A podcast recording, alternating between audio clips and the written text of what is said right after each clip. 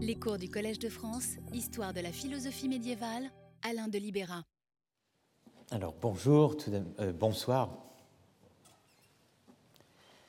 plus exactement, et, bonne année.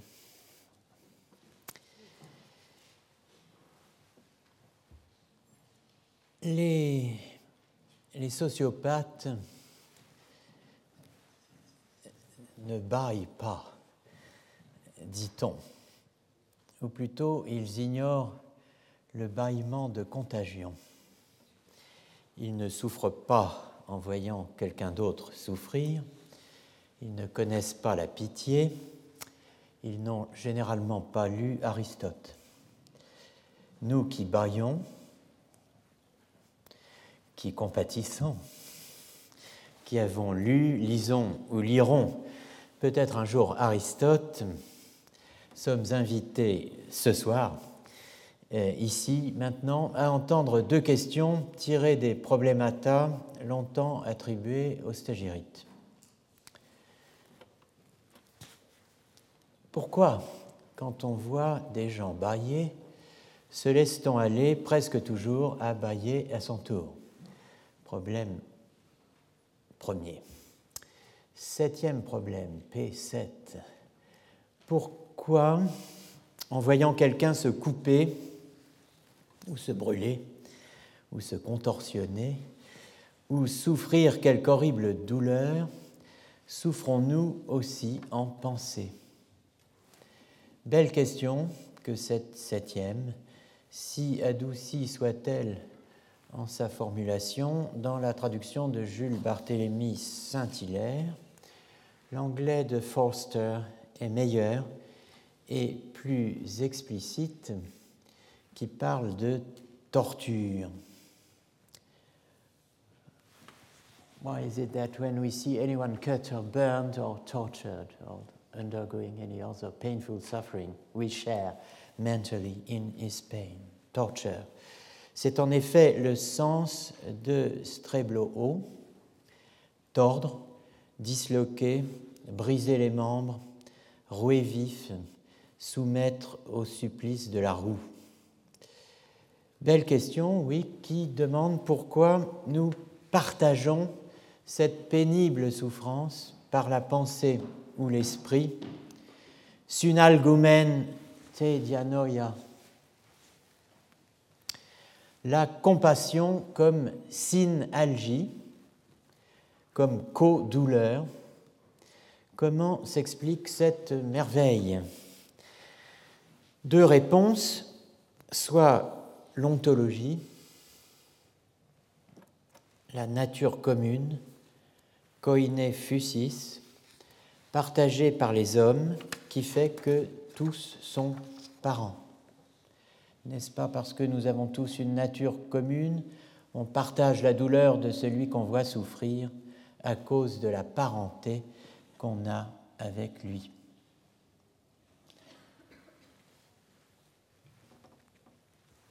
Seconde explication, seconde hypothèse, la psychophysiologie, les effluves ou les impressions instillées par les choses en nos organes, aporoias pour les effluves. N'est-ce pas encore que, de même que le nez et l'ouïe reçoivent des effluves selon leur fonction spéciale, de même aussi la vue subit les impressions des choses, soit agréables, soit pénibles. Belle question, disais-je, et réponse intéressante qu'on jugerait plus intéressante encore si l'on pouvait méditer un instant les commentaires philosophiques et médicaux que dans son Expositio Problematum, commentaire des Problemata, le grand aristotélicien de Padoue, Pierre d'Abano, Pietro d'Abano, a donné au début des années 1300 des quelques 890 problèmes du pseudo-Aristote, traduits par Barthélemy de Messine pour le roi Manfred de Sicile dans les années 1258-1266.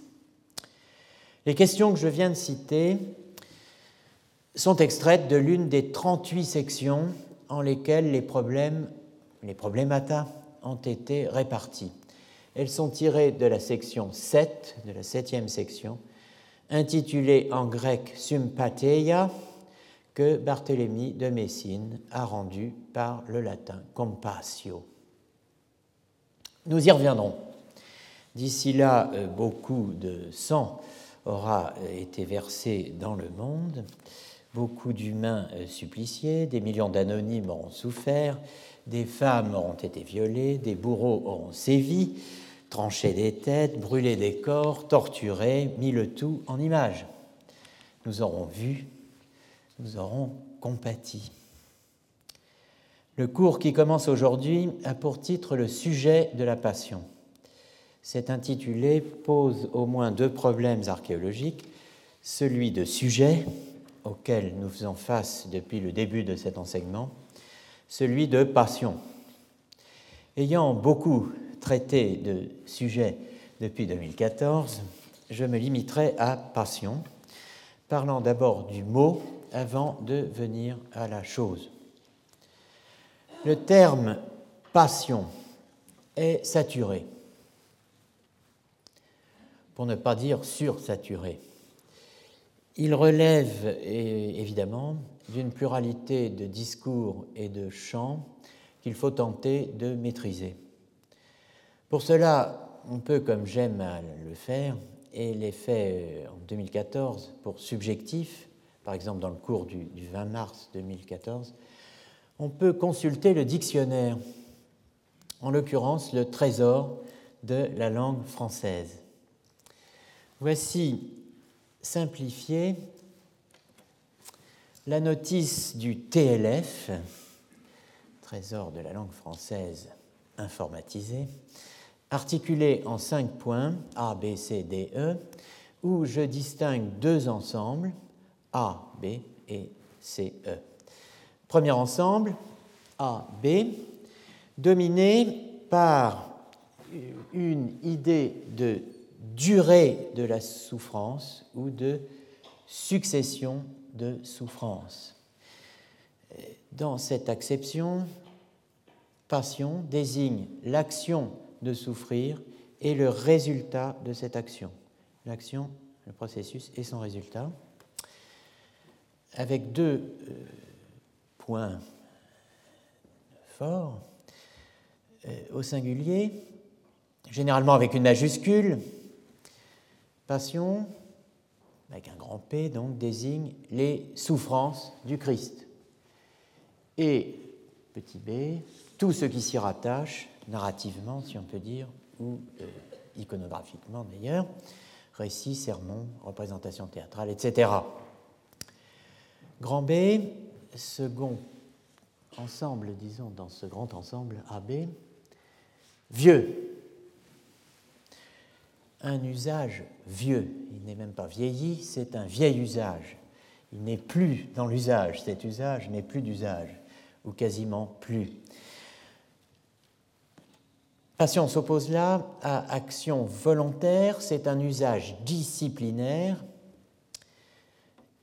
et euh, qui, euh, dans la notice du TLF, comporte deux références qui pour nous sont tout sauf triviales, évidemment, puisqu'il s'agit d'un côté d'Aristote et de l'autre de Descartes, en somme des deux extrêmes, si je puis dire, de la période qui euh, court de la philosophie antique euh, au seuil de, même au début, et même peut-être aux premiers moments de la modernité. Deux euh, disciplines, deux groupes de disciplines, deux répartition disciplinaire, dis-je donc. Premier euh, ensemble, histoire, philosophie, physiologie. C'est là que nous attendent les deux références. Petit a, chez Aristote, passion désigne l'une des dix catégories. Passion, c'est pathos, hein, qui euh, précisément euh, correspond à l'accident consistant à subir une action. Chez Cartésien, en revanche, elliptiquement, passion au singulier est mis pour passion de l'âme, et euh, cela renvoie à tous les états de l'âme résultant des impressions produites par les esprits animaux, et même chez Descartes lui-même, à tous ceux qui ne se rattachent pas à la volonté. Grammaire. Rôle du sujet qui reçoit l'action. Dictionnaire de l'Académie, le passif marque la passion du sujet. Second ensemble, C, E, grand C, euh, ça n'est plus comme dans le premier ensemble l'idée de durée de la souffrance, de la souffrance ou euh, l'idée de succession des souffrances ou de souffrances plus exactement qui prédomine. Ici, c'est une idée de démesure, d'exagération, d'intensité. Alors, C, grand C, hein, euh, se subdivise selon les euh, domaines où euh, cette démesure, cette exagération et cette intensité se manifestent. Tout d'abord le domaine de l'esprit et des sentiments, la tendance d'origine affective caractérisée par l'intensité et l'intérêt exclusif que l'on porte à un seul objet, intérêt exclusif et intensité qui entraînent euh, une diminution, voire une perte du sens moral dans certains cas, et de l'esprit critique assurément, et ultimement euh, peuvent aboutir à une rupture de l'équilibre psychique. Passion fatale, n'est-ce pas? Bon.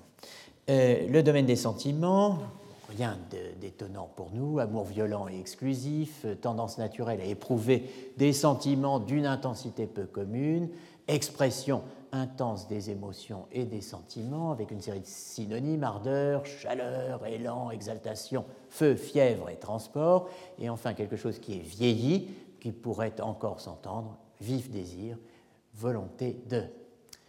Un sens familier dans le domaine du corps ou de l'esprit, l'asservissement, la dépendance, l'assujettissement, dirais-je.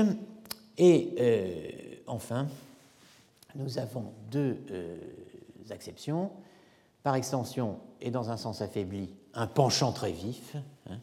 Et alors euh, là, c'est un peu plus drôle, si j'ose dire, l'acception péjorative de passion qui, euh, au fond, se manifeste dans deux domaines, le domaine du politique et de l'idéologique. Hein, euh, la passion, euh, n'est jugement irraisonné qui manque d'objectivité et qui peut conduire donc au fanatisme. Hein. Donc c'est le premier point d'application, politique, idéologie, le fanatisme et son pendant dans la sexualité, qui est euh, euh, le, vice, n'est-ce pas, la perversion. Alors, on a deux séries bien distinctes dans cette notice euh, de dictionnaire et très cohérentes, la série AB, la série CE. AB donne le sens que j'appellerais archéologique. CE donne le sens qu'on peut appeler obvi, courant, usuel, commun, celui qui vient en premier à l'esprit du locuteur, celui que nous trouvons couramment attesté dans la littérature, l'usage quotidien de passion. Le passage de C à E, la tendance d'origine affective caractérisée par son intensité et par l'intérêt exclusif et impérieux porté à un seul objet, à E, le domaine du fanatisme et de la perversion, le passage de C à E ne pose pas de difficulté. Il a l'allure d'une pente, hein, d'une pente fatale précisément, j'employais ce terme tout à l'heure, celle qui trace le chemin assurément familier qui va du normal au pathologique, ou si vous préférez, dans le cas précis, de l'extrême à l'excessif. Deux termes trop souvent confondus dans l'usage actuel, qui identifient excessivement et extrêmement. Comme vous le savez, euh, vous avez tous euh, ou toutes entendu parler d'une personne excessivement sympathique, ou euh, d'une femme excessivement élégante, n'est-ce pas, ou gracieuse, trop, comme on dirait aujourd'hui. Bon, eh bien, ce, ce, passage ne pose pas de problème. Donc, comment passe-t-on en revanche de AB, l'exception que je dis archéologique, à CE Eh bien, euh, par la souffrance qui habite la passion, par le souffrir qui est interne au pâtir, par l'accentuation euh, du souffrir dans le pâtir. Les deux dimensions, le pâtir et le euh, souffrir. Les, les, deux dimensions sont nouées inauguralement dans la passion avec un grand P, la passion majuscule. Ce qu'il nous faut penser et tracer cette année est multiple, c'est l'articulation passion-souffrance, autant que action-passion, et que volontaire-involontaire, impliqués tous deux dans le sens grand B, et aussi la distinction entre passion au singulier, la passion du Christ, qui est la passion par antonomase, la passion par excellence, et les passions au pluriel. Donc mettons-nous en route. Je commence par B et dans B par le deuxième sens, euh, le sens dit grammatical, hein, B2, ce qui fait euh, penser euh, à Nietzsche et nous ramène à la notion de sujet de l'action, thème des cours de 2014 et 2015. Si l'on prend le point de vue du linguiste, du grammairien, de l'historien des idées linguistiques, l'expression sujet de la passion exprime la même chose que sujet de l'action.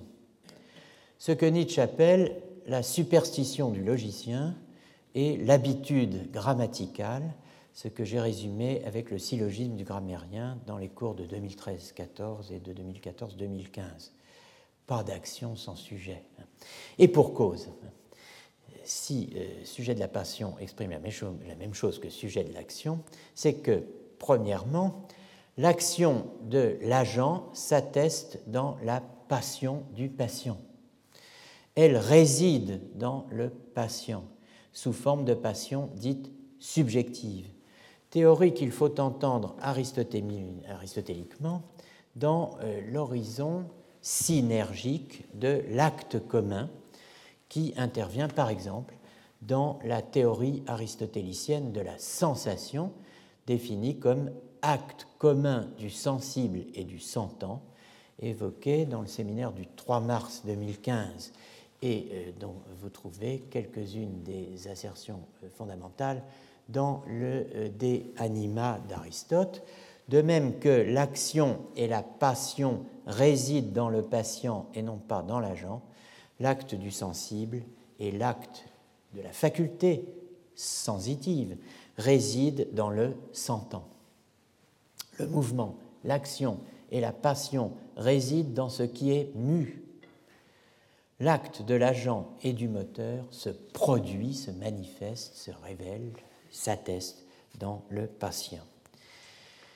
Deuxièmement, si l'on peut mettre aussi aisément en parallèle le sujet de l'action et le sujet de la passion, c'est que, précisément, comme on va le, voir, euh, comme on va le voir, excusez-moi, la passion, non moins que l'action, fait intervenir le principe subjectif de l'action, vous avez noté PSA, évoqué dans le cours du 14 avril 2015 à propos de la controverse sur le monothélisme entre Leibniz et Bossuet, actiones sunt suppositorum, les actions appartiennent au suppos et ou sujet. J'évoque donc en premier le point de vue du linguiste et du grammairien parce que précisément, ils ont parfaitement saisi le phénomène visé par Nietzsche. Je m'appuierai ici sur un document produit par euh, un des grands théoriciens de la littérature, le maître de la narratologie, comme on dit, euh, Gérard Genette, et sur un texte de l'âge classique, Avantage de la langue française sur la langue latine, due au père Louis le Laboureur, euh, conçu, si je puis dire, en 1667, et dont j'ai pu consulter l'édition qui, me semble-t-il, est la première, euh, datant de 1669. Euh, ouvrage où figure précisément, comme vous allez le voir, le principe subjectif de l'action, actiones sunt suppositorum. De fait, comme le montre Gérard Genette dans Mimologique, Voyage en Cratilly, paru au Seuil en 1976, l'axiome actiones sunt suppositorum est allégué au plus vif de la querelle des anciens et des modernes en faveur de la naturalité de l'ordre sujet, verbe, complément caractérisant le français, qui elle-même, cette naturalité, et qui lui-même, cet ordre, hein, fonde la supériorité du français sur le latin. La grande faiblesse de fait du latin, écrit Genette, rapportant les thèses des modernes, c'est l'embarras dû à la transposition des mots.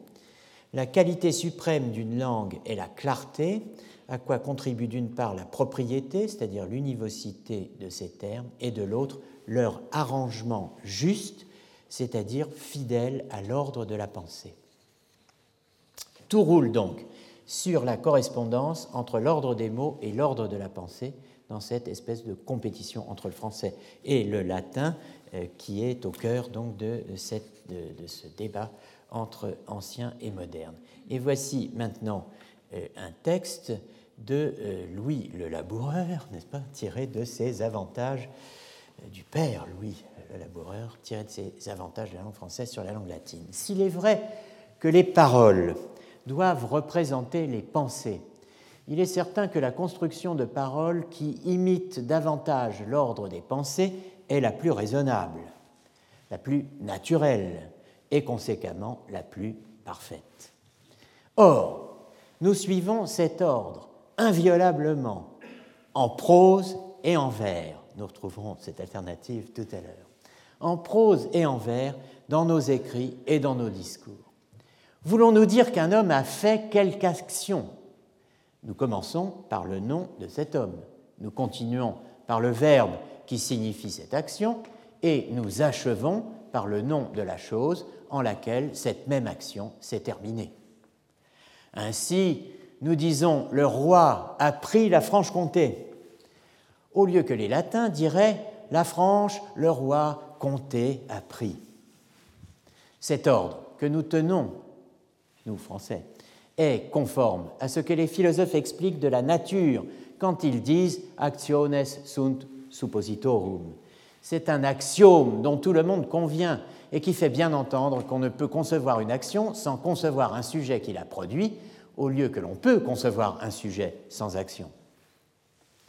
J'ai dit que les latins pensaient ainsi que nous autres Français, et je ne crois pas qu'on me le puisse disputer.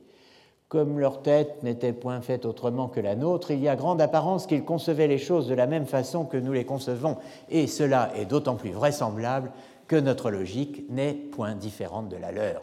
C'est pourquoi il faut croire qu'ils pensaient à celui qui faisait l'action auparavant que de penser à l'action, et qu'ensuite ils pensaient à l'action devant que de penser à ce qui la terminait. Nous pensons ainsi et parlons de même les latins pensaient de même et parlaient autrement. Lesquels, dira-t-on, qui parlent mieux? Je le laisse à juger aux philosophes par le rapport qui doit être entre le discours et la pensée. Les philosophes ont tranché. L'ordre des mots français est bien celui de la pensée. Rappelez-vous le maître de philosophie, du bourgeois gentilhomme, acte 2, scène 4, et le dialogue des beaux yeux entre M. Jourdain et le maître de philosophie. Je suis amoureux d'une personne de grande qualité. Je souhaiterais que vous m'aidassiez à lui écrire quelque chose dans un petit billet que je veux laisser tomber à ses pieds. Je voudrais donc lui mettre dans un billet Belle marquise, vos beaux yeux me font mourir d'amour mais je voudrais que cela fût mis d'une manière galante, que cela fût tourné gentiment. C'est un bourgeois. Hein. Maître, que les feux de ses yeux réduisent votre cœur en cendres, que vous souffrez nuit et jour pour elle les violences. Non, non, non, je ne veux point tout cela, je ne veux que ce que je vous ai dit, belle marquise, vos beaux yeux me font mourir d'amour. Bon, il faut bien étendre un peu la chose. Non, vous dites, je ne veux que ces seules paroles-là dans le billet, mais tournées à la mode, bien arrangées comme il faut je vous prie de me dire un peu, pour voir les diverses manières dont on les peut mettre.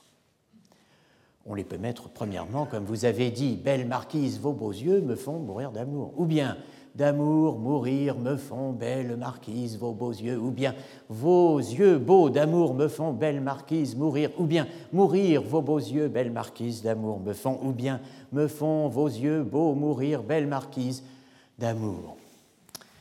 Mais de toutes ces façons-là, laquelle est la meilleure? Ce que vous avez dit, celle que vous avez dite, belle marquise, vos beaux yeux me font mourir d'amour. La thèse de Louis le Laboureur est claire. Comment pense-t-on une action? On pense d'abord à l'agent, sujet, puis à l'action, puis à ce qui la termine, comme l'exige le principe subjectif de l'action. Mais on ne l'exprime pas nécessairement dans cet ordre. On ne le fait qu'en français, qui, contrairement au latin, respecte pleinement l'ordre du pensée. Il n'y a pas de correspondance automatique entre l'ordre des pensées et l'ordre du discours. Un médiéviste dirait, avec Roger Bacon, la generatio sermonis, l'engendrement du discours. J'ai traité de cette notion ailleurs avec Madame Rosier-Catache, je me limite ici à l'argument que je tire de Molière. Belle marquise, vos beaux yeux me font mourir d'amour sera toujours plus naturel et plus efficace que le ridicule me font vos yeux beaux mourir, belle marquise d'amour. Vous pouvez essayer, il suffit de rencontrer une marquise, n'est-ce pas? Sans référer à Molière. Mais le sourire aux lèvres, j'imagine, Jeannette cite cette formule de Le Laboureur, dont le succès immédiat, dit-il, ne fut pas de comique. Il faut que l'on me demeure d'accord que Cicéron et tous les Romains pensaient en français devant que de parler en latin. Formulation risquée mais frappante, commente Genette, et qui donnait le ton pour plus d'un siècle. Arrêtons-nous un instant. Notez ces deux formules, la seconde explicitant la première. Nous pensons ainsi et parlons de même, les latins pensaient d'eux-mêmes et parlaient autrement. Deuxième formule, les romains pensaient en français puis parlait en latin. Cette seconde affirmation va contre Augustin et elle pose le problème de la traduction. J'y reviendrai. Pour le moment, considérons une objection intéressante que le laboureur, qui n'est quand même pas totalement fou, dresse contre sa propre thèse. Le supposé ordre de la pensée n'est pas réel la succession n'est qu'apparente. Elle est le fruit d'une décomposition artificielle, d'une analyse a posteriori. Dans la réalité, dans le feu de l'action, comme dans celui de la passion, tout est simultané.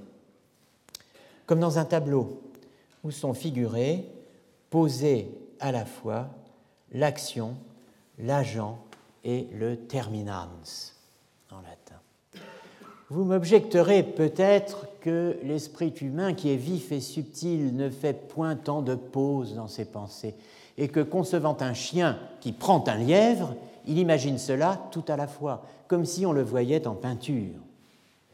Je réponds que quand cela serait vrai, il est vrai aussi que lorsqu'on veut exprimer cette prise par l'action du chien, on pense au chien avant que d'exprimer son action, et à désigner qu'elle se termine au lièvre.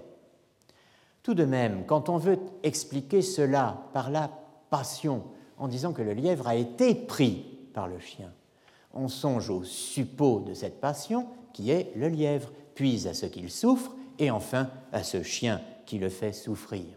De sorte que si l'on veut faire concevoir le chien agissant ou le lièvre souffrant, dans l'ordre qu'on imagine la chose, on doit suivre notre construction française et non pas celle des latins, lesquels, dans leur expression, changeaient l'ordre de leur conception.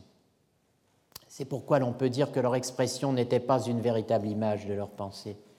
Et lorsque le signe est différent de ce qu'il signifie, c'est une grande marque qu'il est défectueux.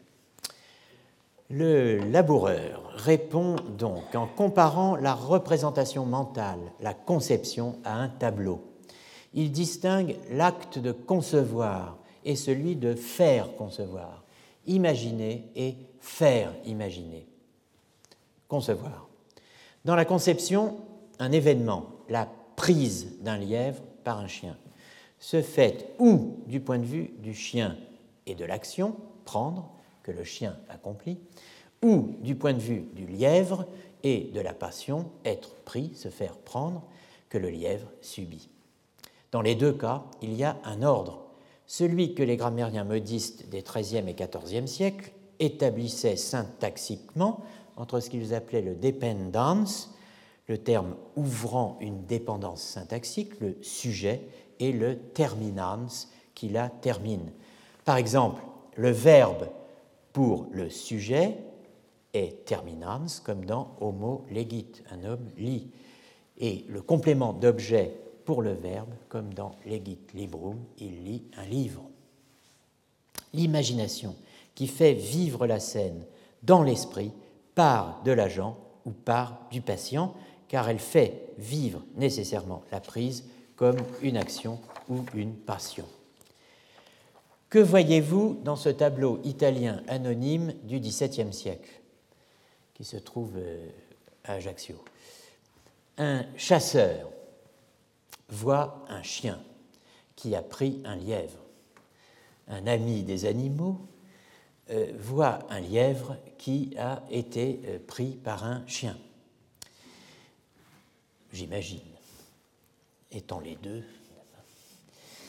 Il se passe dans l'esprit qui se représente une scène de prise, ce qui se passe dans l'esprit qui fait vivre, qui anime le tableau d'une prise. Pour concevoir T, le tableau, comme une action, voir dans T une action, il faut concevoir le représenter du point de vue de l'agent, concevoir le représenter à partir de l'agent, à partir du sujet de l'action. Pour concevoir T comme une passion, pour voir dans T une passion, il faut concevoir le représenter du point de vue du patient, à partir du patient, le sujet de la passion. Donc, le fantasme a une structure ordonnée et elle est française. Ce qui se passe dans l'esprit de X, qui imagine 100 tableaux. Ce qui se passe dans l'esprit de X, qui imagine devant un tableau. C'est ce qui se passe dans l'esprit de X quand il veut faire concevoir la prise du lièvre à un tiers, Y, comme une action ou comme une passion, en fonction de ce qu'il veut communiquer. Le même ordre vaut pour le concevoir et le faire concevoir, le même pour la conception et l'expression ou communication.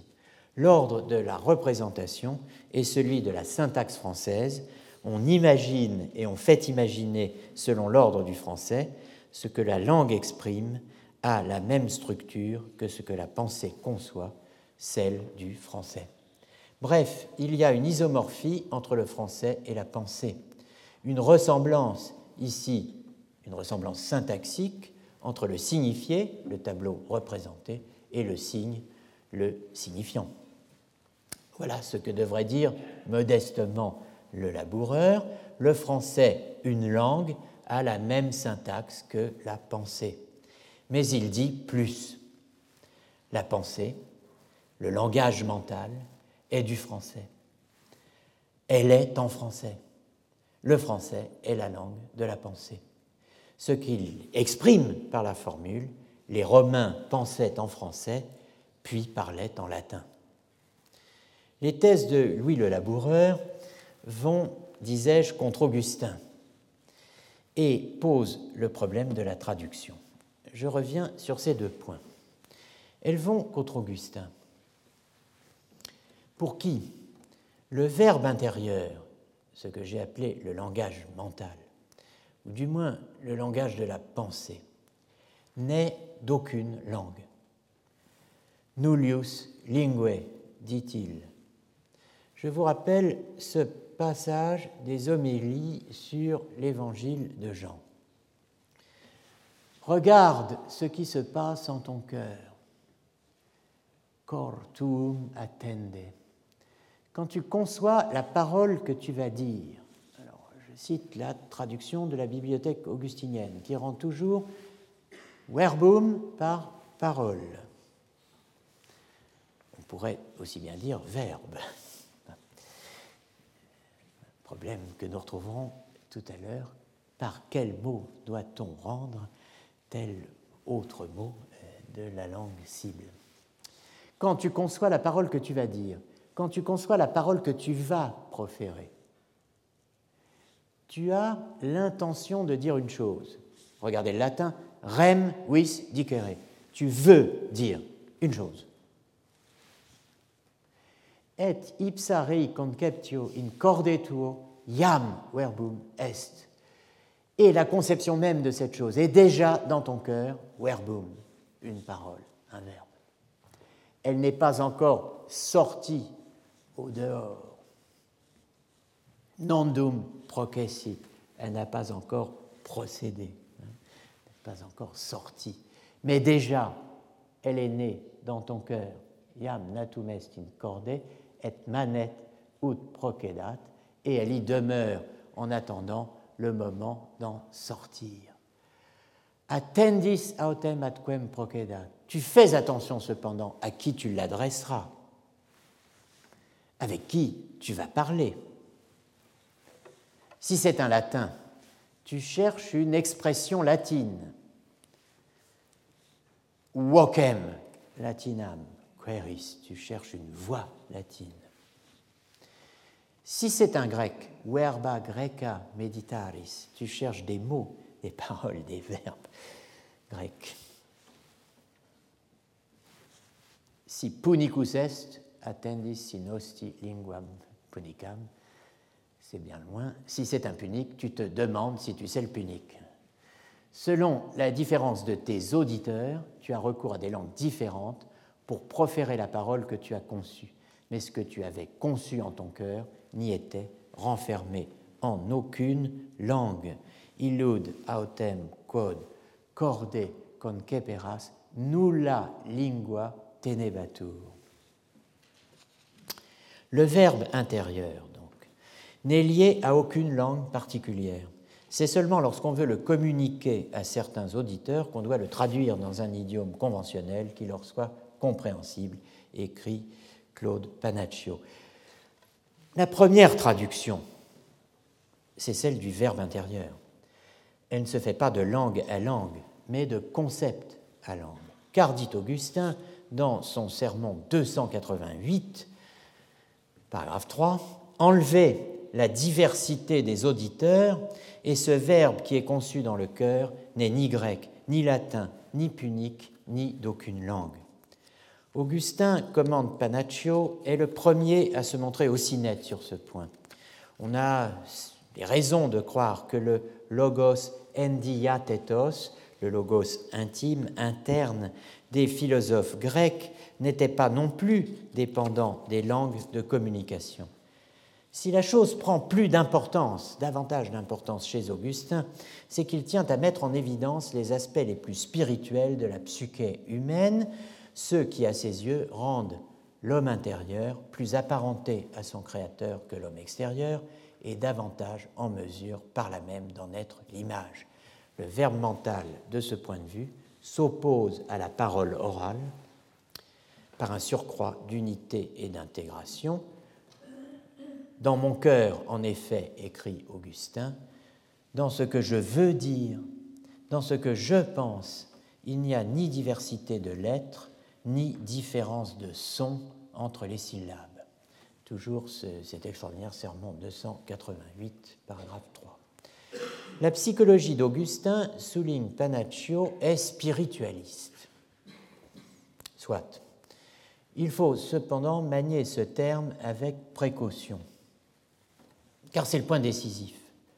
Voyez ce texte où vous notez le terme spiritualis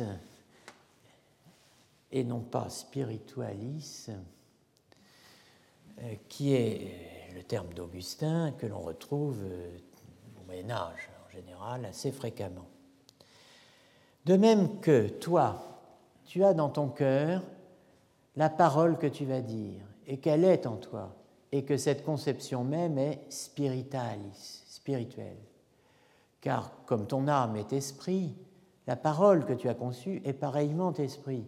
Elle n'a pas encore reçu, en effet, le son qui la divisera en syllabes, mais elle demeure dans la conception de ton cœur et dans la vision de ton esprit, sed manet in conceptione cordis et in spectaculo mentis.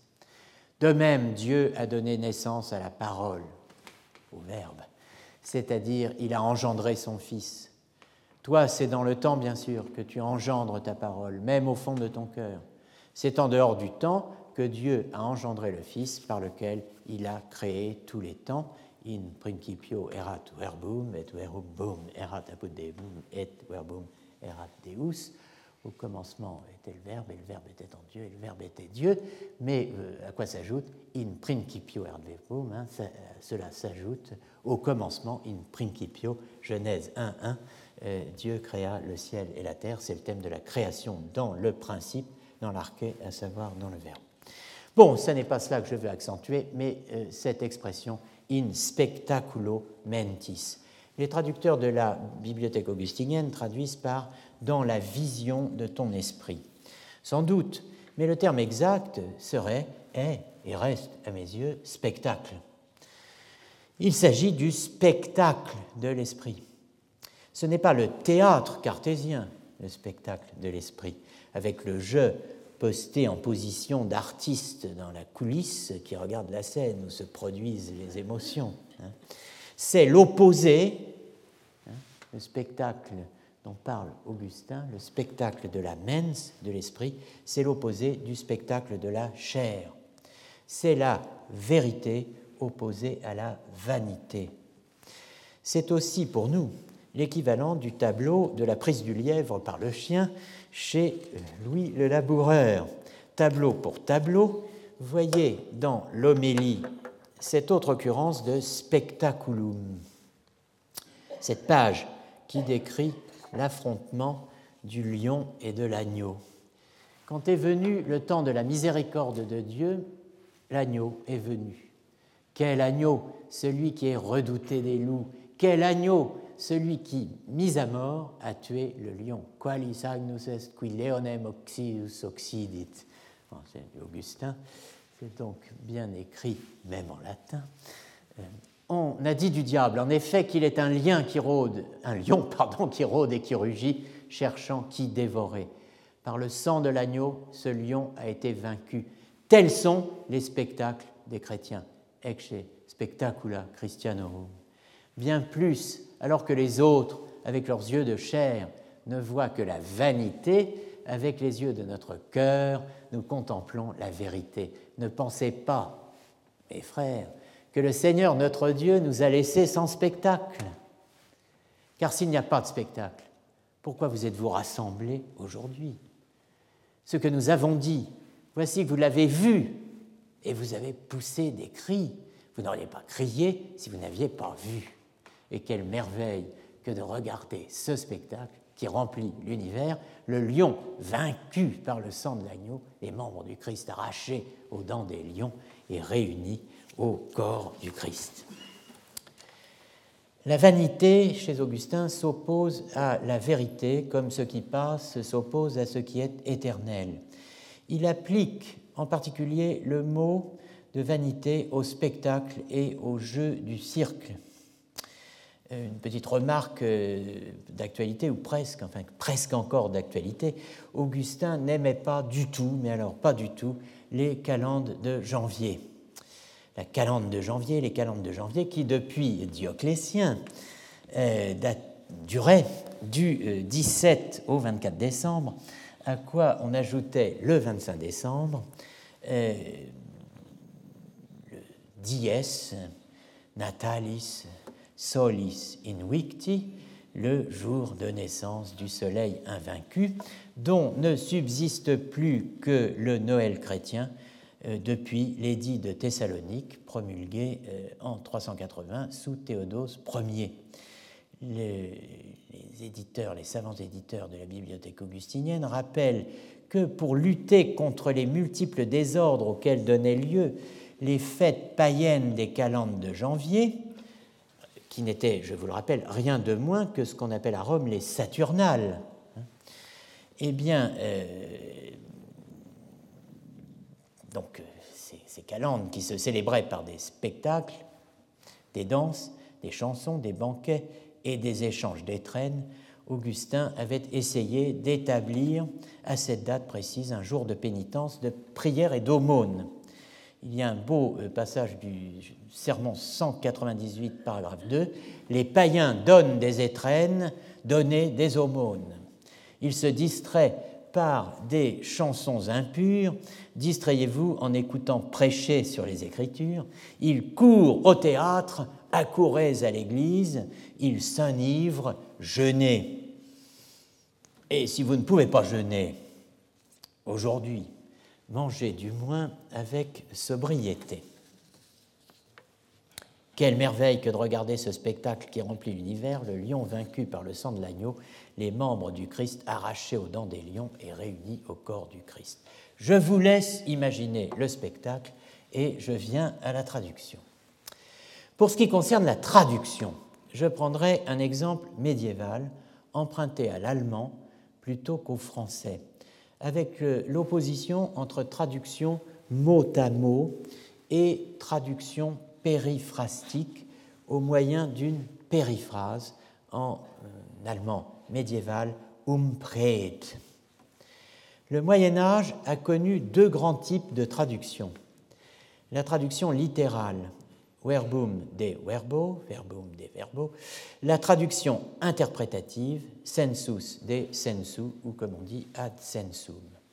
On en a une illustration, si je puis dire, tous azimuts avec les traducteurs syriaques et arabes du grec à Bagdad et les Tibonides, traducteurs juifs de l'arabe à l'hébreu en Provence.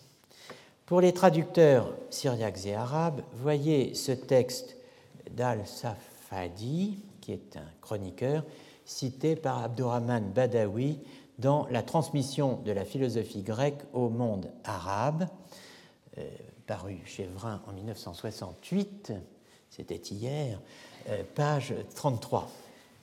Les traducteurs ont deux méthodes de traduction. La première consiste en ce que le traducteur regarde chaque mot grec et ce qu'il signifie. Et alors, il apporte un mot arabe équivalent dans le sens et le transcrit, puis il regarde un autre mot grec, et ainsi de suite, jusqu'à ce qu'il finisse ce qu'il a à traduire. Mais cette méthode est mauvaise pour deux raisons. Premièrement, parce qu'il n'existe pas dans la langue arabe des équivalents de tous les mots grecs. Aussi, voyons-nous dans cette sorte de traduction plusieurs mots grecs qui sont restés tels quels. Deuxièmement, parce que la syntaxe et la structure des phrases dans une langue ne correspondent pas toujours à celle d'une autre langue. La deuxième méthode de traduction est celle de Unayn ibn Ishaq et d'autres. Elle consiste à lire la phrase et à la comprendre. Ensuite, le traducteur la traduit par une phrase qui lui correspond, les mots étant équivalents ou non, peu importe. Ainsi, dit-il, les livres de Unayn ibn Ishaq n'ont pas besoin de correction. Ils sont mieux traduits que les autres. Pour les Tibonides, voyez la lettre de Maïmonide à Samuel ibn Tibon, Shmuel ben Yehuda ibn Tibon, né à Lunel en 1150 et mort à Marseille en 1230, le traducteur du Guide des égarés en hébreu, Moré Nevukim, euh, devenu Nevukat à Morim, l'égarement des guides, euh, sous la plume des critiques de Samuel ibn Tibon. Tous ceux qui. Euh, alors, ce, qui n'est pas du tout l'avis de, de, qui admirait beaucoup son traducteur, et précisément dans cette lettre qu'il lui écrit, et dont vous avez ici un extrait, euh, lui rend le plus vif et le plus euh, chaleureux hommage. Tous ceux qui s'efforcent de traduire d'une langue à une autre et prétendent transcrire mot à mot, en préservant à la fois l'ordre du texte et celui des mots, se donnent beaucoup de mal. Mais leur traduction s'avère confuse et corrompue. Ce n'est pas ainsi qu'il faut procéder. Pour traduire, il faut en premier lieu comprendre le sens, puis l'écrire, le commenter et bien l'expliquer dans l'autre langue. Cela ne peut se faire sans changer l'ordre des mots, mettre un seul mot à la place de plusieurs autres, et réciproquement. Et canceller ou supprimer certains termes. C'est ce qu'ont fait Unayn ben Yishak avec le livre de Galien et son fils Yishak ben Unayn avec celui d'Aristote. À cette distinction, mot à mot et euh, ad sensum, traduction interprétative. À cette distinction s'ajoute la différence entre ce qu'on appelle en latin nova verba et circumloqui. Nova verba, c'est les néologismes, et circumloqui, c'est euh, le mot pour dire périphrase, en allemand ancien, umpreit. Il ne faut pas confondre les deux types de, enfin les deux distinctions, adverbum versus adsensum et nova verba versus circumloqui.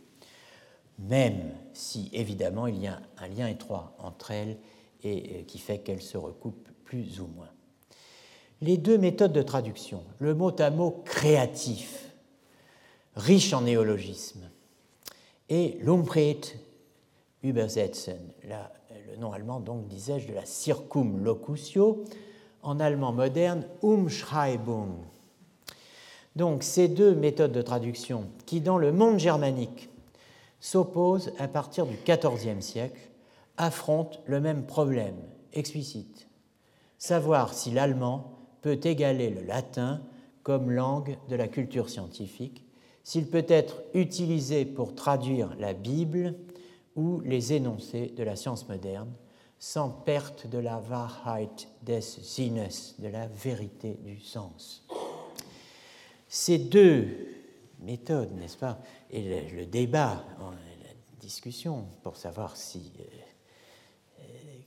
de ces deux méthodes il faut privilégier, en fait, partent du même présupposé, le déficit, historique de l'allemand.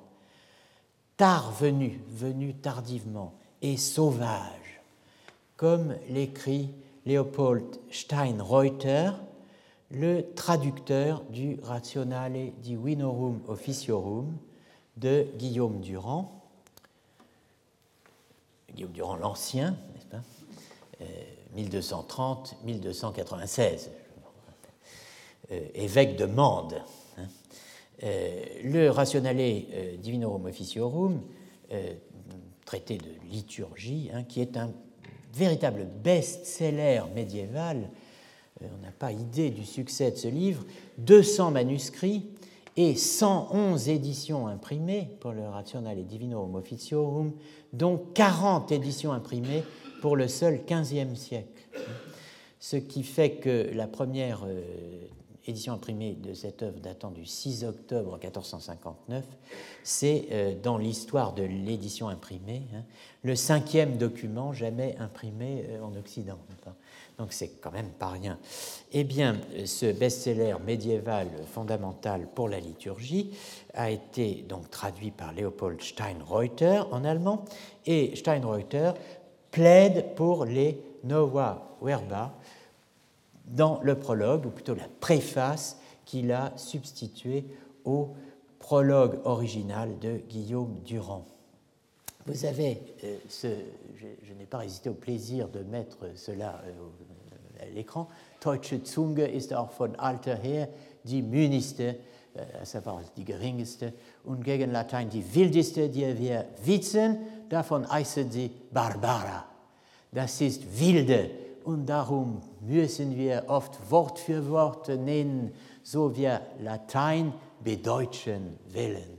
Donc la, la langue allemande est euh, de, depuis toujours la, la plus basse, die geringste. Hein, et comparée au latin, n'est-ce pas, c'est la plus sauvage que nous connaissions. C'est bien pour cela qu'on l'appelle barbara, une langue barbare, hein, c'est-à-dire sauvage. Et c'est bien pourquoi nous devons euh, souvent utiliser le, mot à mot, le mot pour un mot, un mot pour un mot, n'est-ce pas, euh, lorsque nous voulons euh, germaniser le latin. Et donc voilà pour un, partisan des Nova Verba. Pour la périphrase, autrement dit, j'insiste sur ce mot allemand moderne, Umschreibung, en allemand moderne, c'est Berthold von Regensburg, qui est antérieur à Leopold Steinreuter, qui explique notre langue allemande est si pauvre, hein, also arme, si pauvre, que nous ne pouvons pas bien rendre en allemand, exprimer en allemand, hein, ce que dit le mot stipendia, euh, sinon avec force périphrase, mit viel Umrede. Le problème de Berthold Regensburg concerne le rendu allemand du mot latin stipendia, stipendia dans euh, l'épître aux Romains 6, 23. Stipendia enim peccati mors, gratia autem Dei, vita eterna in Christo Jesu, Domino nostro. C'est pour cette phrase que euh, Berthold écrit euh, que la langue allemande est si pauvre qu'on ne peut la rendre sans force périphrase parce que la traduction que l'on propose à l'époque, c'est Der Lohn nach den Sünden ist der Tod. Comment entendre stipendia? S'agit-il de salaire, de paiement, d'émolument Comment entendre en allemand l'opposition stipendia gratia? L'allemand Lohn, que vous trouvez dans Der Lohn nach der nach den der Tod, est si pauvre qu'il faut donc force périphrase pour entendre le concept auquel renvoie le latin de la Vulgate, ce que mérite le chevalier qui s'est ou non illustré au combat. Stipendia explique euh, en fait euh, notre euh, allemand. Hein, comme un gosse, n'est-ce pas, ou, un interlocuteur de Socrate incapable de s'élever au concept, euh, dit bah, stipendia, c'est quand? C'est quand un chevalier, hein, euh, hat, dem lohnet man wohl. S'il a bien combattu, on le paie bien. Hein, et s'il a mal combattu, eh ben, on le paie mal, quoi, C'est ça que ça veut dire. C'est très embarrassant, évidemment. Alors, ça a embarrassé beaucoup de gens, mais euh, finalement, Luther a traduit par Zolt. Hein. Euh, King James, c'est-à-dire la Bible dite du roi Jacques, c'est pas le roi Jacques qui l'a traduite, hein. euh, la, Bible du roi Jacques, King James Version, donc est publiée en 1611 pour la première fois, qui est une traduction de la Bible en anglais, réalisé donc sous le règne de Jacques VI d'Écosse, qui est le Jacques Ier d'Angleterre que tout le monde connaît. Eh bien, euh, donc cette Bible euh, du roi Jacques euh, a wages. Hein. nous trouvons chez Martin l'expression les gages du péché, 1744. Chez Second, 1910, Louis le salaire du péché, c'est la mort. Et l'abbé Genoud, qui a donné au XIXe siècle une traduction de la Vulgate latine, rendait cela par car la mort est la solde du péché. Peu importe, les deux styles de traduction s'affrontent, hein, nova verba circumloqui, en Autriche, c'est le point auquel je veux en venir. Au XIVe siècle, le débat est particulièrement vif à l'université de Vienne fait intéressant car il coïncide avec la création d'une université nouvelle, l'université de Vienne, et d'une faculté de théologie nouvelle dans les pays de langue allemande. Vous savez que la première euh, université de langue allemande est celle de Prague, puis vient en 1365, créée par Rodolphe IV, duc d'Autriche, l'université de Vienne et euh, elle est refondée, pour ainsi dire, une deuxième fois en 1384 avec la création d'une faculté de théologie par euh, un autre souverain, le duc Albert III, qui est un partisan du pape Urbain VII. Hein. donc, le, duc d'Autriche Albert III qui accueille dans cette faculté de théologie un certain nombre de professeurs qui avaient dû quitter la Sorbonne à cause du grand schisme d'Occident, les Français étant les euh, partisans de Clément VII.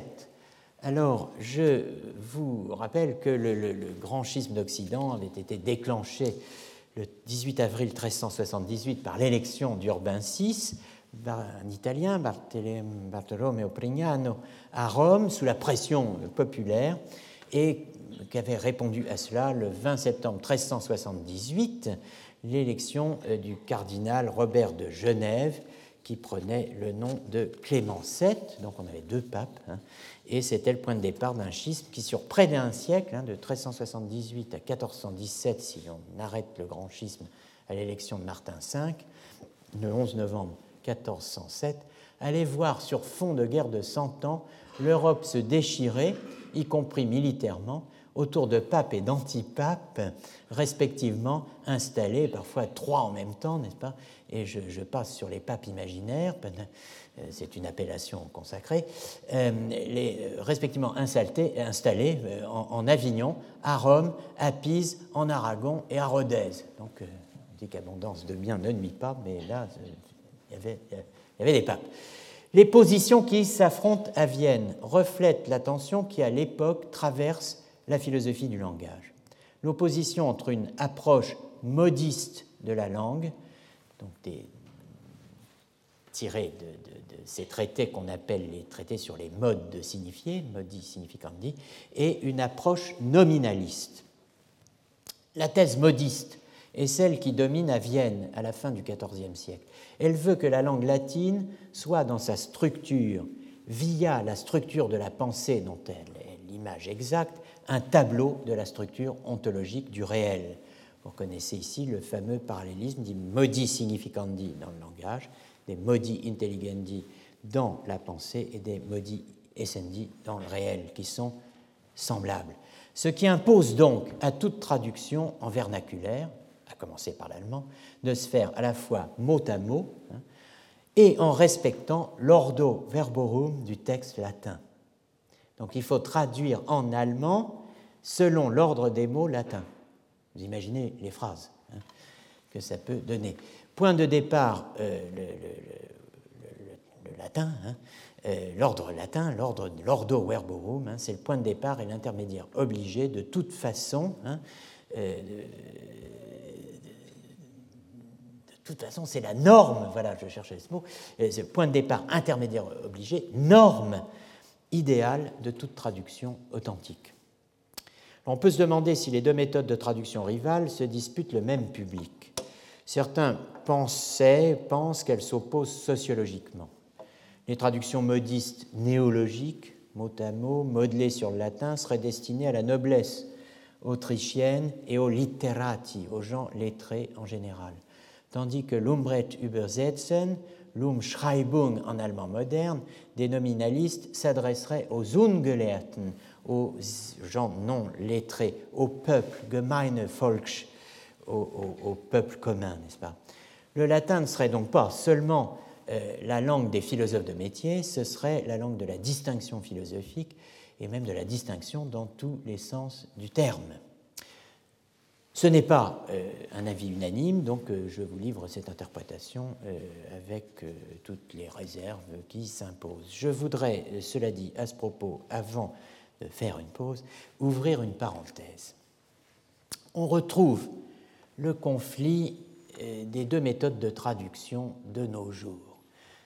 Et vous savez que j'aime bien la longue durée. Euh, là, euh, je dirais qu'on est servi puisque l'on retrouve le conflit de ces deux méthodes chez Heidegger. Dans une interview qu'il a accordée le 23 septembre 1966 au magazine Spiegel, Der Spiegel. La critique de la traduction mot pour mot y prend une dimension stupéfiante. Cet entretien, dont je vous recommande la lecture, permet de mieux comprendre la vision que Heidegger a de l'histoire occidentale, axée sur ce qu'il présente comme, euh, je dirais, la catastrophe ou la malédiction romaine, à savoir la romanisation de la pensée grecque. Heidegger a une vision bien particulière de la translatio studii, axée sur le ternaire traduction, transposition, transformation. Il met vivement en cause la traduction mot pour mot. Il prend donc parti très probablement sans le savoir, n'est-ce pas, dans le débat allemand du XIVe siècle, et rejoint, et là je pense qu'il n'en sait rien, les thèmes bagdadiens et maïmonidiens. Euh, il met en cause la traduction mot pour mot parce qu'elle est coupée, dit-il, comme nous le sommes tous, du sens originel, c'est-à-dire de l'expérience vitale des locuteurs du texte source, c'est-à-dire du grec. Bref commentaire sur la couverture du Spiegel. Der Spiegel, le miroir. Voici un miroir. Il y a un enfant dans ce miroir qui a une frange euh, qu'on peut attribuer soit à un Beatle, soit à Stone, de Stone et Chardin, selon que c'est un garçon ou une fille. Mais bon je ne me prononcerai pas là-dessus.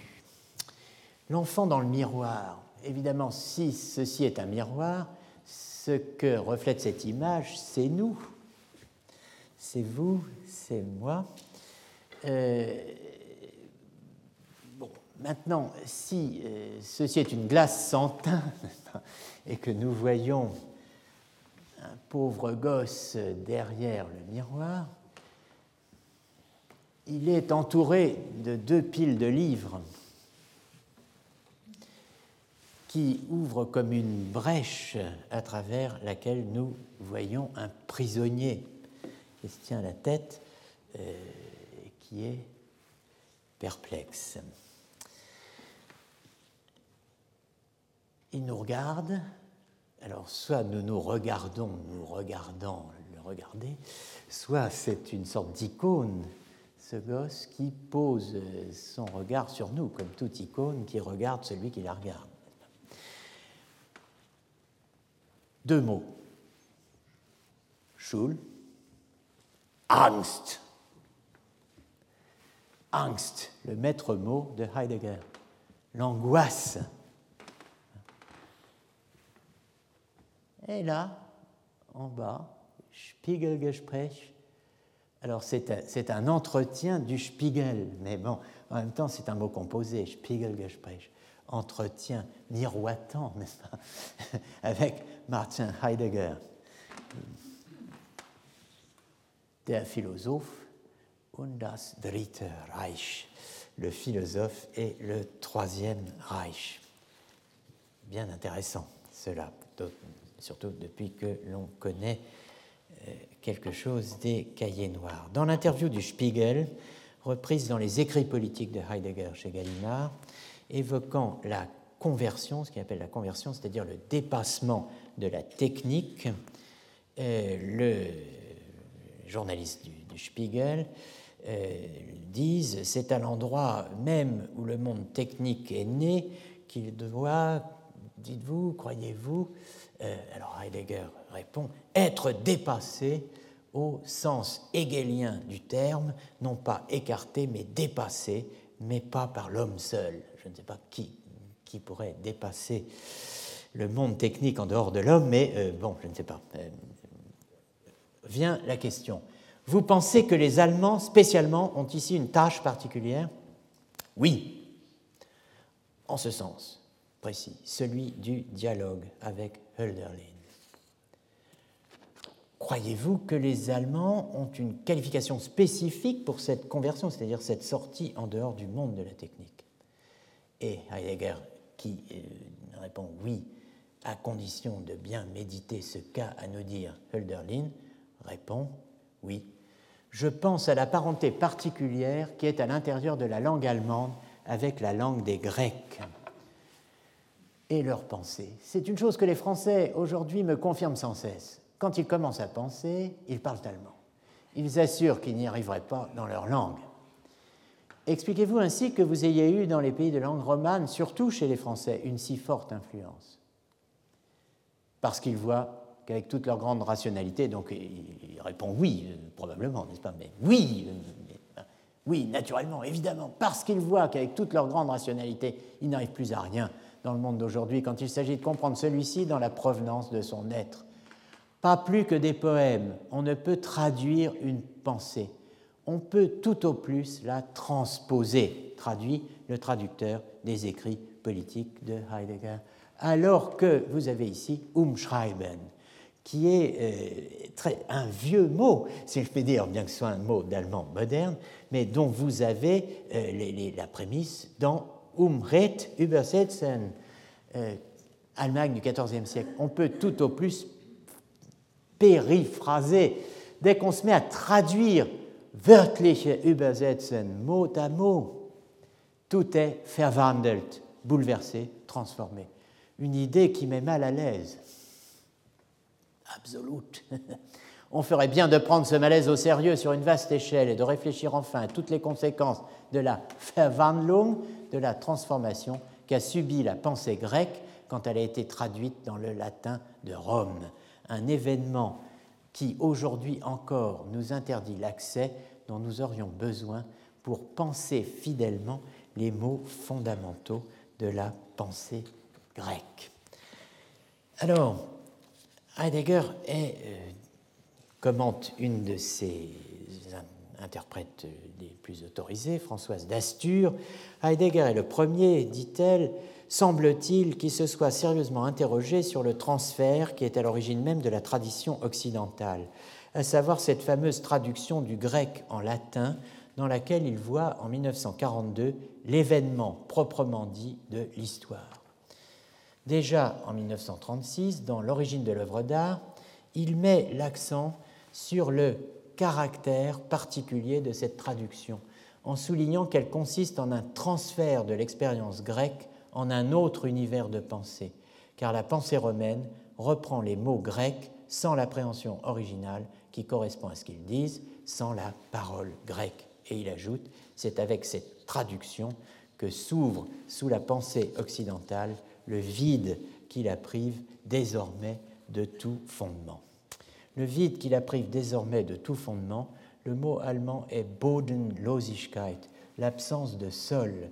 Je vous invite à retenir ce, terme, n'est-ce pas, parce que nous le retrouverons, euh, non pas maintenant, mais dans quelques mois, euh, lorsqu'il sera question euh, de Heidegger lors d'un colloque organisé ici même sur l'histoire des idées.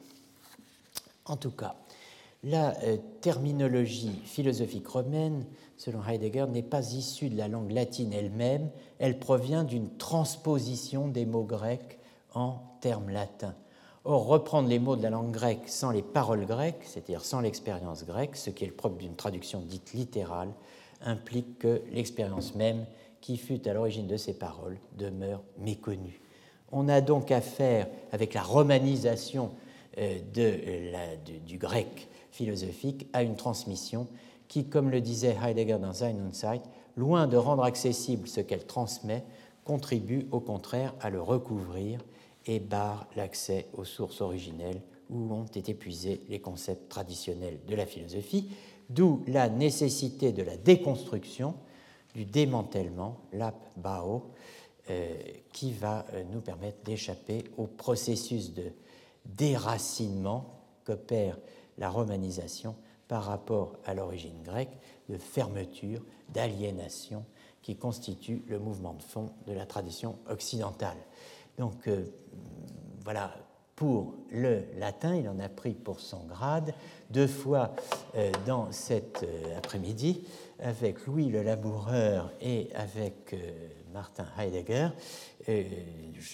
Dis pas que j'adhère à ce point de vue. Je fais d'ailleurs très opportunément une pause pour ne pas avoir à m'exprimer sur cette question et euh, je vais euh, reprendre dans quelques minutes, cinq minutes, euh, sous l'angle proprement philosophique, les questions que nous avons vues et que nous, surtout que nous allons voir durant ces quelques mois. Donc cinq minutes de, de pause. Deuxième heure, donc nous passons au problème philosophique, plus exactement à une première approche des questions euh, que nous allons devoir suivre dans euh, ces quelques séances. Si la notion de sujet-agent peut apparaître comme contradictoire, elle n'a historiquement cours qu'une fois réalisé ce que j'appelle le chiasme de l'agence, c'est-à-dire la dévolution au sujet des fonctions et conditions de l'agency. La notion de sujet patient, elle, ne pose pas de problème. C'est le sens qu'a originairement, autrement dit, avant le chiasme, le mot sujet, l'upokeimenon subjectum, qui, comme on l'a vu maintes fois, en latin comme en grec, chez Augustin comme chez Aristote, désigne un support ou un substrat, une substance ou un substant, bref, un porteur, un récepteur de qualité ou propriété accidentelle. Donc si la notion même de sujet patient ne pose pas de problème, qu'est-ce qui pose problème dans ce que j'appelle le sujet de la passion? Eh bien, ce qui pose problème, c'est de savoir quel est le sujet qui souffre, puis qui est le sujet qui souffre? Le passage du quel au qui, supposant ou impliquant que ce sujet soit également posé comme capable de dire qu'il souffre, c'est-à-dire de s'attribuer sa souffrance et ou passion. Cela euh, suppose ou implique aussi que euh, le dit sujet soit capable de souffrir en première personne, qu'il soit capable d'une souffrance qu'on va dire personnelle, d'un discours personnel sur sa souffrance. Ce qui est sujet à variation, à degré, d'un individu l'autre, d'une personne l'autre, il y a des douleurs muettes. Le proverbe dit les grandes douleurs sont muettes. Il y a des passions éloquentes. Il y a une éloquence de la passion, il y a des souffrances éloquentes, il y a une éloquence de la souffrance, pas nécessairement la même, ni en soi, ni pour nous, ni pour moi, ni pour vous, pour chacun de nous. C'est d'ailleurs là peut-être que nous nous distinguons, que chacun de nous se singularise, et deux fois, dans la propriété de sa souffrance ou de sa passion et dans l'expression de sa souffrance ou de sa passion. Ce qui pose problème, c'est la détermination de ce qui peut revendiquer pour soi le titre de sujet, le je, le je qui suit le sujet de ma souffrance, ou ce qui en moi ou de moi est le sujet de ma souffrance ou est ce qui souffre. Précisons, dire le sujet de la passion, c'est une manière de dire l'âme et le corps et d'induire un problème, l'union de l'âme et du corps. Le problème qu'on appelle aujourd'hui en anglais body-mind, en tant qu'il se conjugue ou se noue à celui de la personne et du moi. En effet, quel est le sujet de la passion? Les candidats naturels sont l'âme et le corps. Cela renvoie au body-mind problème. Mais il faut se méfier des candidats naturels. On trouve en effet euh, cette distinction, l'âme, le corps, et l'esprit ce qui renvoie à un autre problème, celui de la distinction entre ce qu'on appelle en anglais soul et mind. Et cela renvoie donc à la distinction et à la confusion possible entre ces deux problèmes, corps-esprit et âme-esprit. J'ai fait allusion à l'ensemble du dossier du je de la Passion dans le cours du 26 juin 2014 en évoquant ce que j'avais appelé l'allongement du questionnaire de la subjectivité du Moyen Âge à l'âge classique. Voyant qui perçoit question, qui éprouve question, s'ajouter à qui pense et quel est le sujet de la perception, quel est le sujet des émotions, s'ajouter à quel est le sujet de la pensée. Et au seuil de la modernité, j'avais évoqué les prémices d'un problème nouveau, euh, un problème qui est sur le point d'apparaître et qui va apparaître chez Descartes, celui de l'unité subjective de l'homme en l'espèce de, je parle des prémices ici de ce problème, y a-t-il un sujet unique de la pensée, de la perception et des émotions, ou qui dit je dans je pense, je perçois, j'éprouve Cela posé donc, en ayant en tête cet allongement du questionnaire de la subjectivité, un certain nombre de connexions entre problèmes se présentent à nous.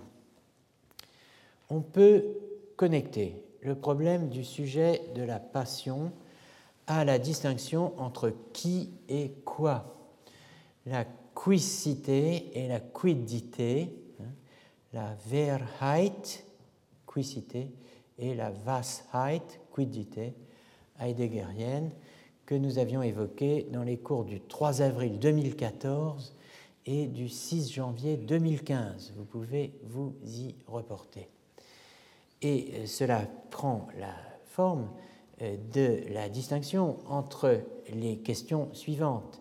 Qu'est ce qui pâtit versus qui pâtit? Qu'est ce qui souffre versus qui souffre? Qui pâtit Qui souffre? L'âme, le corps, l'esprit, comme on vient de le dire, mais aussi le je, ce qui dit je souffre.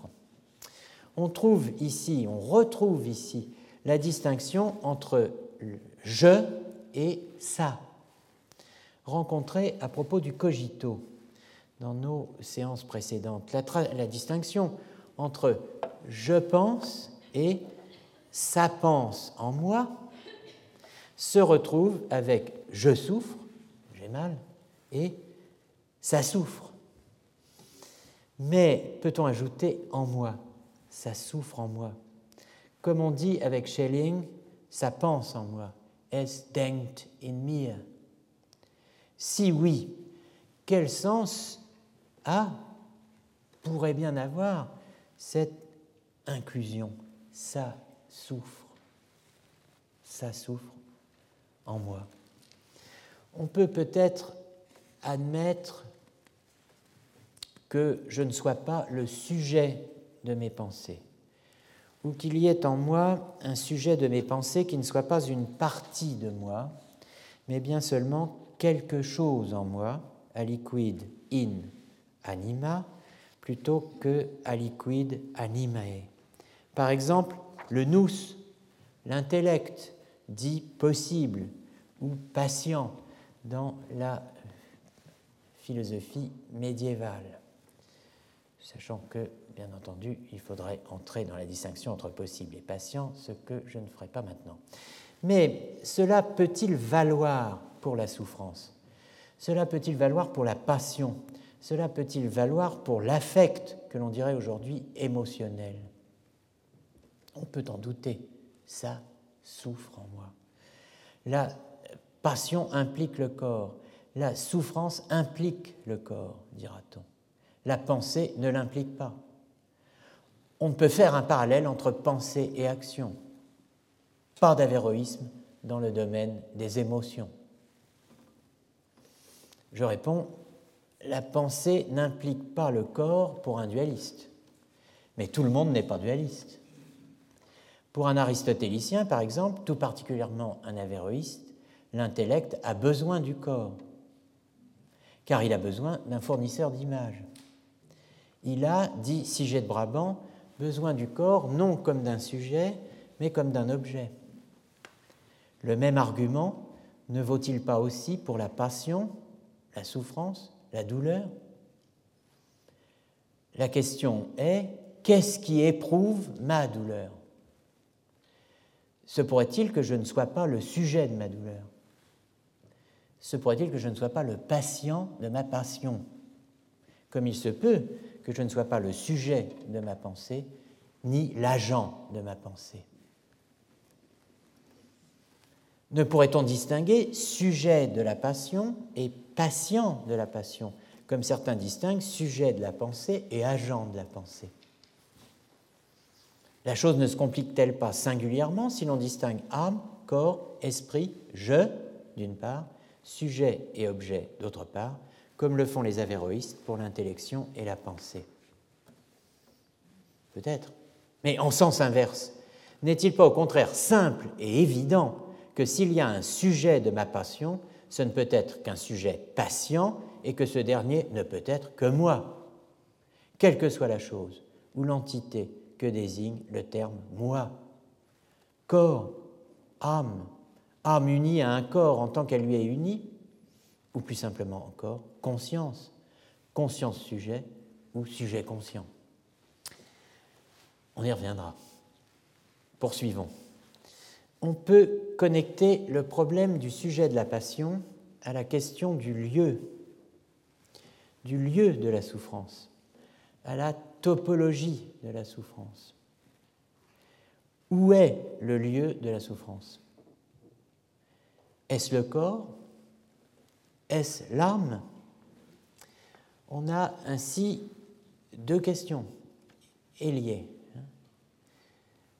Si vous rapprochez connexion 1 et connexion 2 dans mes euh, planches successives.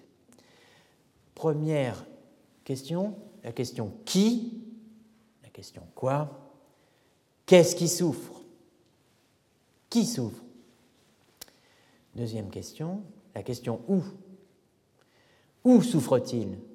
Ou si vous préférez, où y a-t-il souffrir? Deux réponses, au moins. Première réponse, le lieu est le corps. Le lieu de la souffrance, c'est le corps. Dire le sujet de la passion, c'est dire le corps souffrant. Faire l'histoire du sujet de la passion, c'est faire l'histoire du corps souffrant.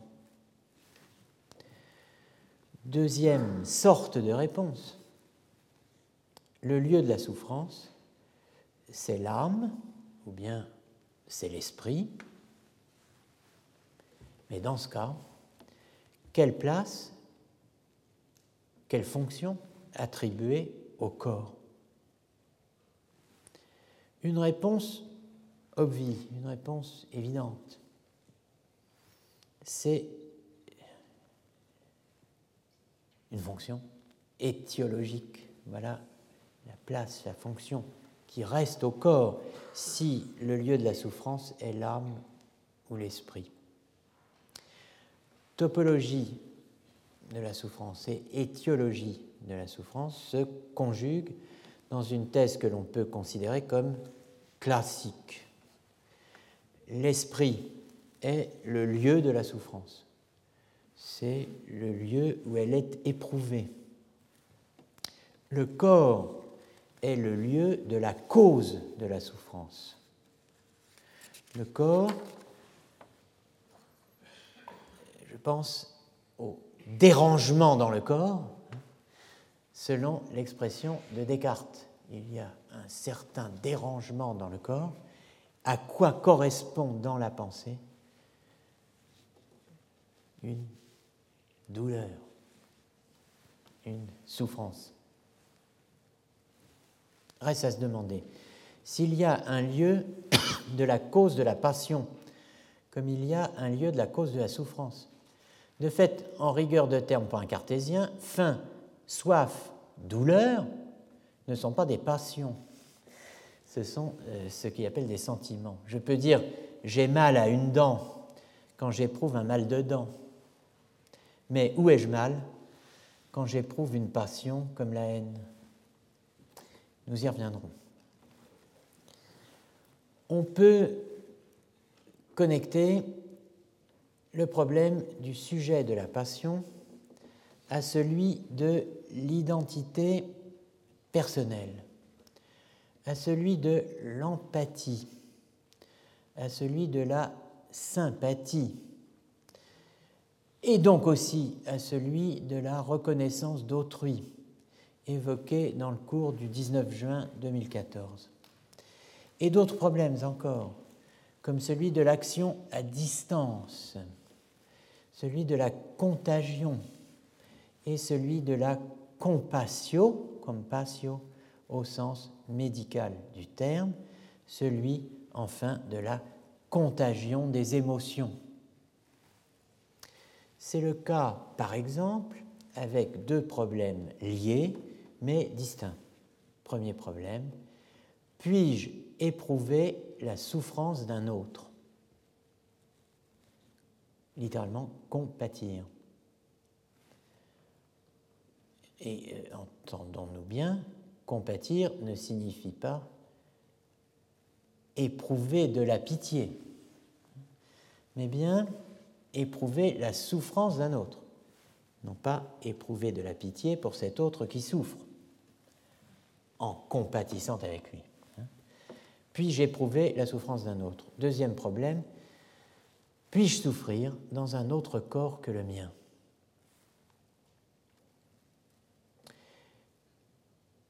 P1, le premier problème,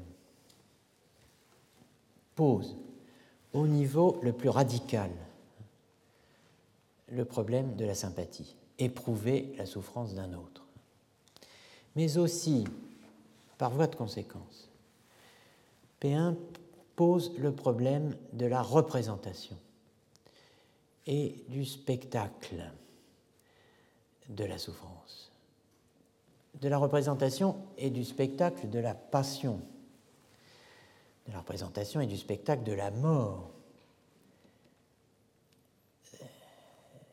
P1 pose également le problème de la terreur, de la catharsis au spectacle théâtral et de l'édification, de la pitié cette fois, mais aussi de la cruauté. Tout ça est lié. La capacité de d'éprouver hein, la souffrance d'un autre nous conduit par un réseau complexe que nous verrons hein, à toutes ces notions représentation, spectacle, passion, mort, souffrance, terreur, catharsis, édification, pitié, cruauté. P2 pose et là c'est un peu plus acrobatique, le problème de la propriété de la souffrance, manipulé par Schlick, Moritz Schlick et au-delà, dans leurs propres termes, par les questions de Wittgenstein, relayées par Moore dans le célèbre problème du mal de dents euh, dans les lectures des années 1930-1933, euh, qui reprend à sa manière, donc qui n'est pas ontologique mais bien odontologique, P1 et P2, et qui s'inscrit dans le cadre de l'élaboration d'une théorie dite de la non-propriété des états psychiques ou affectifs, développée sous la forme de la célèbre No Ownership ou No Subject Doctrine of the Self, critiquée par Strawson dans Individuals à propos du lien entre ces deux problèmes, P1 et P2, je, dis bien que le problème P1 est, je le répète et le martèle, puis-je éprouver la souffrance d'un autre Je dis bien éprouver et non pas imaginer. Quoique,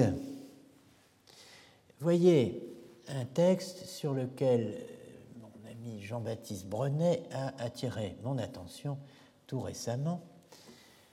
Un texte de Baudelaire, Les fenêtres, que je euh, ne résiste pas au plaisir de vous lire. Celui qui regarde du dehors à travers une fenêtre ouverte ne voit jamais autant de choses que celui qui regarde une fenêtre fermée. Il n'est pas d'objet plus profond, plus mystérieux, plus fécond, plus ténébreux, plus éblouissant qu'une fenêtre éclairée d'une chandelle. Ce qu'on peut voir au soleil est toujours moins intéressant que ce qui se passe derrière une vitre. Dans ce trou noir ou lumineux vit la vie, rêve la vie, souffre la vie. Par-delà des vagues de toit, j'aperçois une femme mûre ridé, déjà pauvre, toujours penché sur quelque chose et qui ne sort jamais, avec son visage, avec son vêtement, avec son geste, avec presque rien, j'ai refait l'histoire de cette femme, ou plutôt sa légende, et quelquefois je me la raconte à moi-même en pleurant. Si c'eût été un pauvre vieux homme, j'aurais refait la sienne tout aussi aisément. Et je me couche, fier d'avoir vécu et souffert dans d'autres que moi-même. Peut-être me direz-vous, es-tu sûr que cette légende soit la vraie? Qu'importe ce que peut être la réalité placée hors de moi, si elle m'a aidé à vivre, à sentir que je suis et ce que je suis. Moritz Schlick, obviously, is not Baudelaire. Et non, pas vraiment. Mais voilà, donc les questions de Moritz Schlick et de Wittgenstein euh, sont les suivantes. Étant donné un individu X qui, d'après son comportement, de toute évidence est affligé d'un mal de dents, je demande X, question 1, a-t-il le même mal de dents que moi? Question 2. Est-il pensable que j'ai un mal de dents dans la dent de quelqu'un d'autre? Alors évidemment, euh, ces questions, euh, et particulièrement cette deuxième question, n'a, semble-t-il, aucun sens. Mais euh, elle acquérera un sens et vous verrez qu'elle en a un particulièrement troublant si on la resitue dans le contexte des dénonciations et que l'on voit que la personne qui s'interroge sur cette question est précisément face à un miroir, voire à une démultiplication de visages dans un jeu complexe de miroirs. Donc ça va nous conduire au stade du miroir, der Spiegel. Chez Schlick, ces questions sont monnayées dans les propositions test. Elles n'y sont pas toutes ici, mais un certain nombre, utilisées pour la discussion de ce qu'il appelle le solipsisme proprement dit, notamment les quatre suivantes. I feel pain only when the body M is hurt, où M désigne mon corps. Je ne ressens de peine, de douleur, pain, hein, que, si, euh, que quand, plus exactement, le corps, un certain corps M est lésé. I can feel only my pain. I can feel somebody else's pain as well as my own. I can feel pain in other bodies as well as in my own. La souffrance est-elle communicable La souffrance peut-elle être partagée? Peut-on prendre part à la souffrance d'un autre? J'ajouterais, peut-on ne pas prendre part à sa propre souffrance? Puis-je rester extérieur à ma souffrance? Pour les premières questions, la souffrance est-elle communicable? La souffrance peut-elle être partagée? Peut-on prendre part à la souffrance d'un autre? Pour les premières, eh bien, on croise, on trouve sur sa route le principe fondamental d'Augustin, qui nous dicte une réponse. Un accident ne peut dépasser, dit Augustin, ne peut transcender son sujet d'inhérence.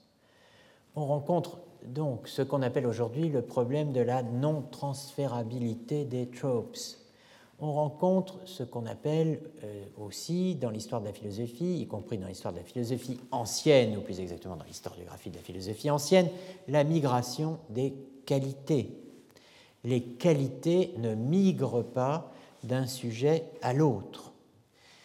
Voilà de quoi dresser un formidable obstacle devant la thèse qui soutiendrait que l'on peut prendre part à la souffrance d'un autre, que la souffrance est communicable d'un qui souffre à un qui ne souffre pas déjà, mais qui va souffrir bientôt si la dite souffrance lui est communiquée, et voilà qui dresse un formidable obstacle à la thèse selon laquelle la souffrance pourrait être partagée. les qualités ne migrent pas d'un sujet à l'autre.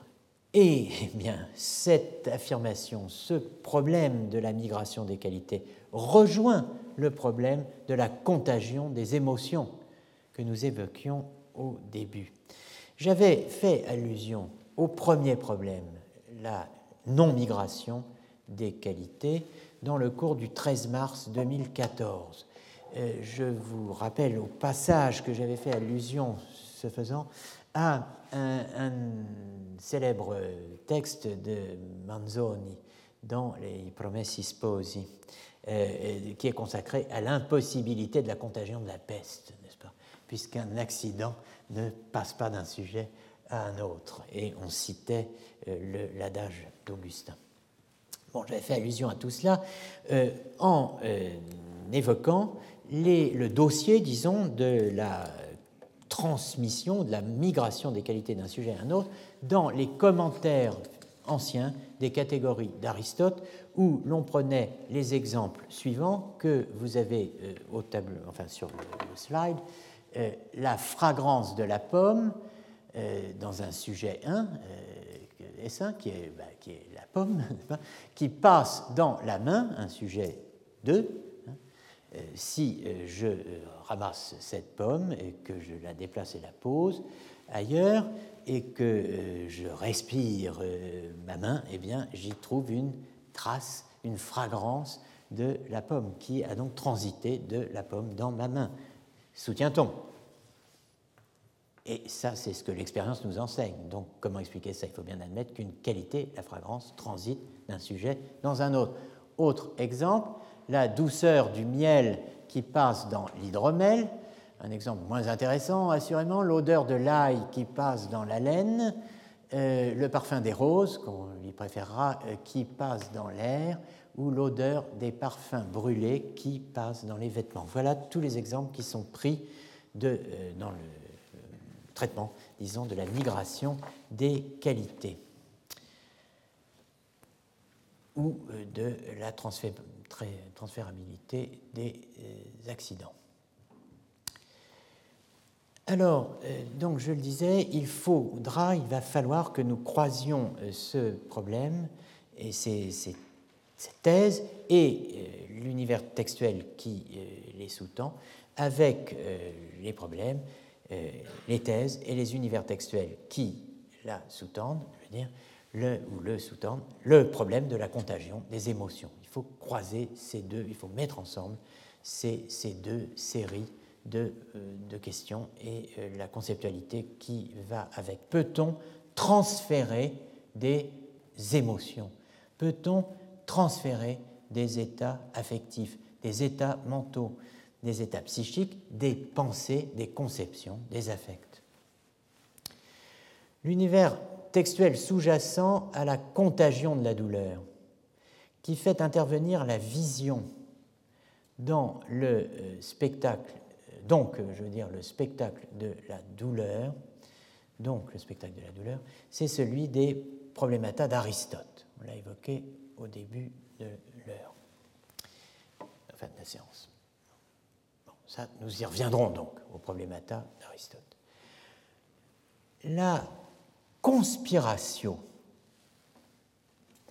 qui est l'autre forme médiévale de la sympathie, comme je l'indique dans le slide, nous en avons parlé l'an dernier, effectivement, à l'endroit où précisément le problème de euh, la sympathie et de l'empathie se conjugue avec ou rejoint celui de la reconnaissance de l'autre, de la reconnaissance d'autrui la conspiration, que nous allons donc devoir maintenant penser avec ou en même temps que, dont il va nous falloir organiser la rencontre avec la compassion, la conspiration, eh bien, elle intervenait euh, chez Pierre Dolieu, Pierre Olivier, en même temps que la vision, comme dans la compassion, et se connectait à un problème célèbre au Moyen Âge, qui est le problème de l'ange de Tobie.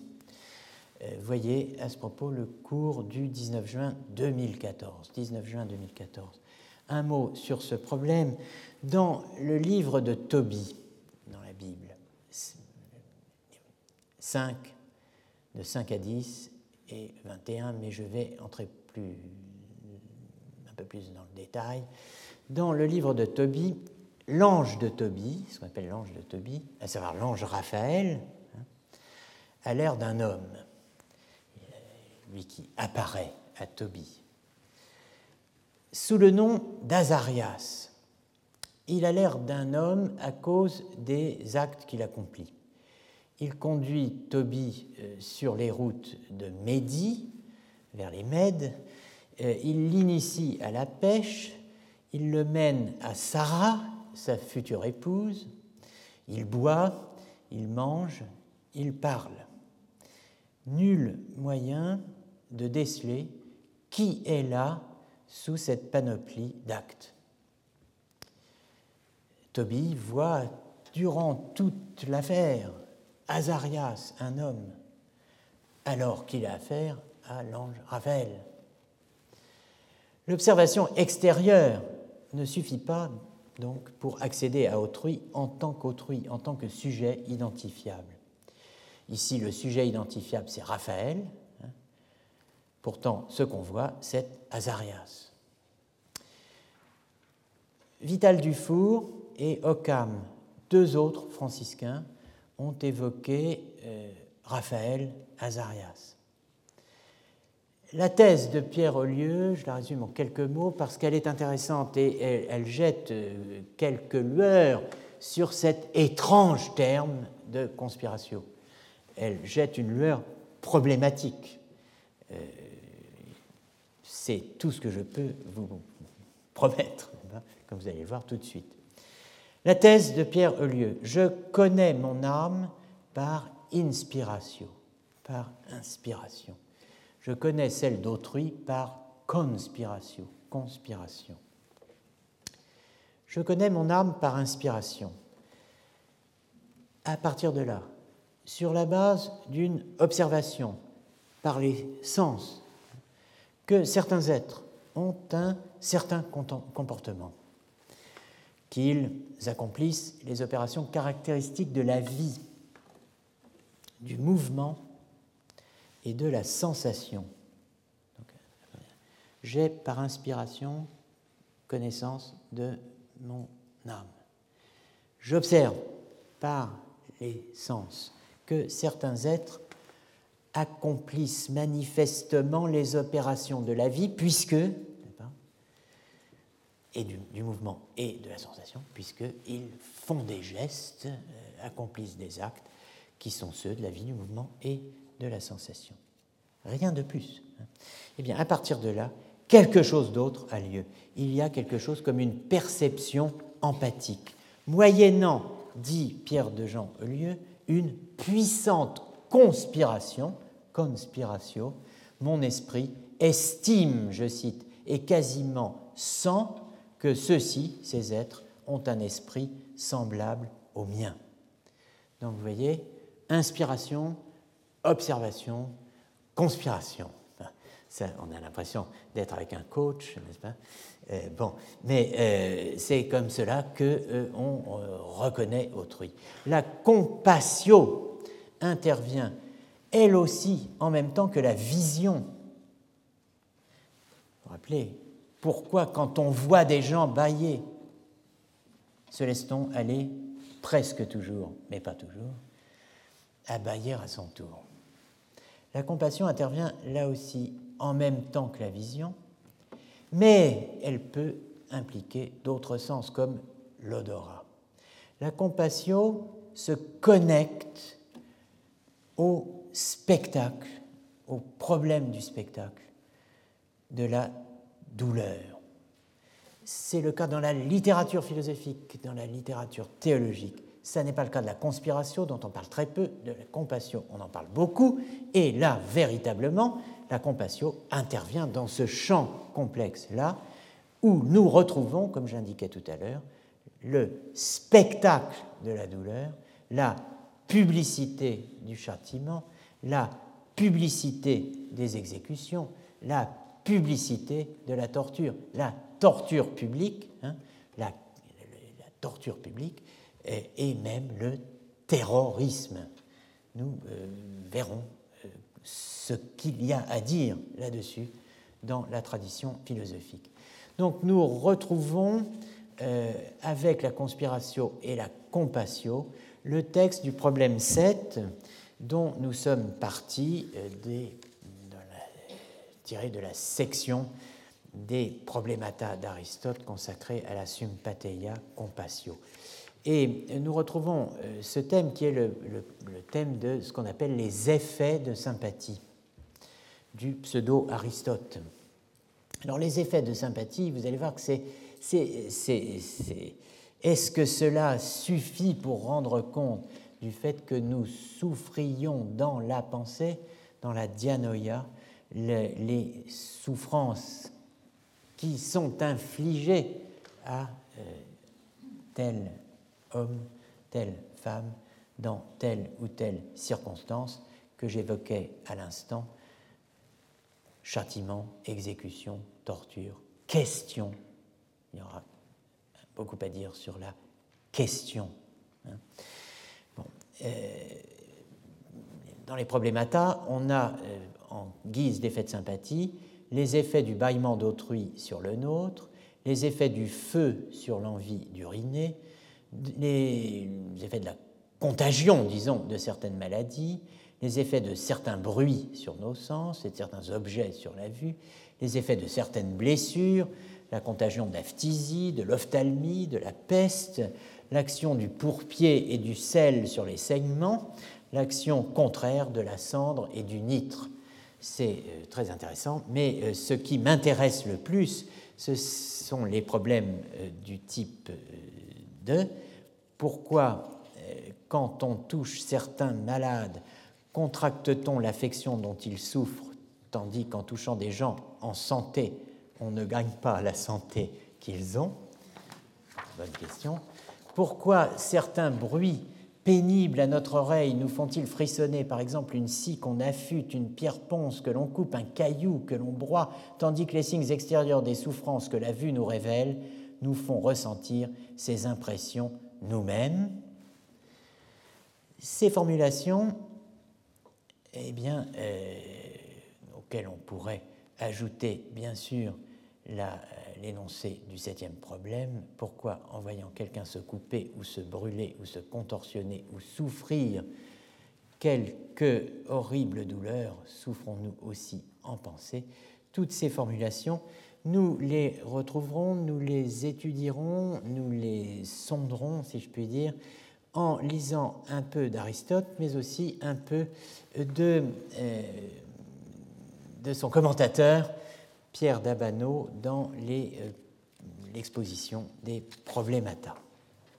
Tous ces problèmes sur lesquels nous reviendrons, et je conclus, sont inséparables de beaucoup de choses, mais aussi de la langue et de l'analyse des discours. Je n'y ai pas encore fait vraiment allusion, mais il va falloir s'y plonger. Ils sont inséparables de l'histoire des pratiques, des techniques de soi, des usages du corps. C'est évident. Ils s'inscrivent dans ce qu'on peut appeler, qu'on pourrait appeler une archéologie de la souffrance. Archéologie du sujet de la passion et archéologie de la souffrance ont partie liées. Je parle du discours, je parle des savoirs, je parle des pratiques relatives à la souffrance. Mais je dois ajouter relative à la douleur, hein, euh, au couple souffrance-douleur. Et ce couple souffrance-douleur va nous conduire à, euh, en somme, un ensemble de textes qui euh, porteront aussi bien sur la médecine que sur la torture. C'est les deux pôles extrêmes l'archéologie du sujet de la passion et l'histoire de la douleur ont partie liée. C'est là, exactement en ce point, que l'on retrouve par l'articulation passion avec un grand P et passion avec un petit p, les problèmes théologiques, l'articulation de l'anthropologie et de la christologie. De, de fait, de quoi parle-t-on? J'ai librement et sans aucun doute assez confusément associé passion, douleur, souffrance, dans une sorte de ternaire comme s'ils étaient synonymes, substituables, plus ou moins équivalents, plus ou moins interchangeables, tout en posant leur articulation, soulignant leur relation forte, donc par là même, si je souligne leur relation forte, je euh, souligne leur distinction, et donc leur non-synonymie. On peut, on doit ajouter, et de fait on a ajouté dans l'histoire à cela douleur, souffrance, passion, passion, douleur, souffrance, affection et affect. Et je ne parle pas du terme émotion que nous allons retrouver, qui nous attend hélas. Passion, affect, douleur, souffrance, passion, émotion. Il y a là trois couples. Passion, affect, douleur, souffrance, passion, émotion. L'inventaire est-il complet? Ne peut-on combiner autrement les termes? Le problème n'est pas seulement lexicographique, pas seulement conceptuel, relevant d'une histoire des concepts, il relève de l'histoire des problèmes, mais aussi de l'archéologie du savoir, mais aussi de l'archéologie philosophique. En fait, c'est tout cela, c'est tout cet ensemble confus dont on ne vient d'évoquer que les premiers contours, hein, qui est le sujet du sujet de la passion. À la semaine prochaine, donc, pour plus de précision. Merci de votre patience. Retrouvez tous les contenus du Collège de France sur www.colège-2-france.fr.